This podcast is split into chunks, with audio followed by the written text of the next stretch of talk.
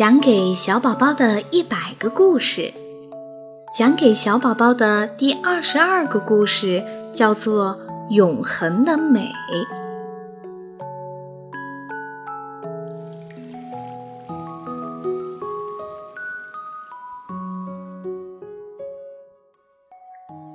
有一天，玉皇大帝突发奇想，想要奖赏这个世界上最美丽的事物。于是他叫来一位小仙女，说道：“你马上降落到人间，替我找到人世间最美丽的事物。”于是小仙女奉命来到了人间。小仙女也不知道人世间到底什么最美丽，所以她奋力地在人间展开了搜寻。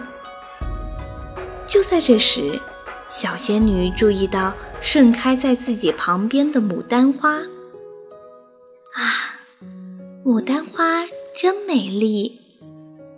小仙女不由得发出惊叹。她认为牡丹花就是这世界上最美丽的事物了。于是她摘下一朵放在手中。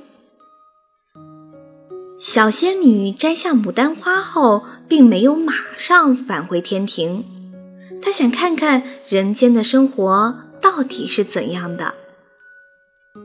小仙女带着自己采来的牡丹花，悄悄地来到了人们居住的小村子中。这时，她在一户人家的院子里看到一个可爱的小宝宝，正快乐地在摇篮里玩耍。小宝宝好像看到了小仙女，对着小仙女露出了可爱的微笑。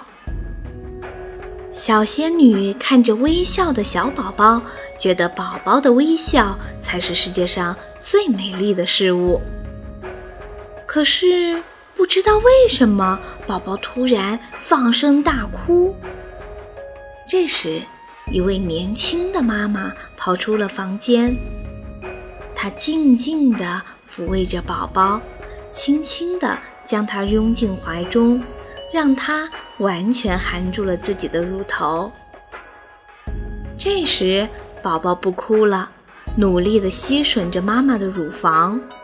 这时，小仙女才知道，原来啊，小宝宝饿了。小仙女就这样一直静静地观察着，她觉得。妈妈的爱才是世界上最美丽的事物。这回可难倒小仙女了，到底该选出哪一个呢？小仙女想啊想，实在想不出世界上最美丽的事物究竟是什么。于是，小仙女决定把自己收集到的三种最美的事物都带回天庭。让玉皇大帝看一看，再做决定。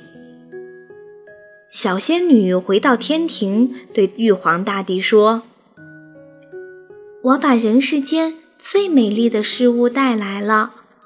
开始有三种事物，然而牡丹花在带回天庭的路中凋谢了，小宝宝也慢慢成长起来了。”可爱的笑容已经消失了。嗯，只有妈妈的爱才是最永恒、最美丽的事物啊！玉皇大帝感慨道。于是，玉皇大帝就奖赏了妈妈，让她一辈子平安幸福。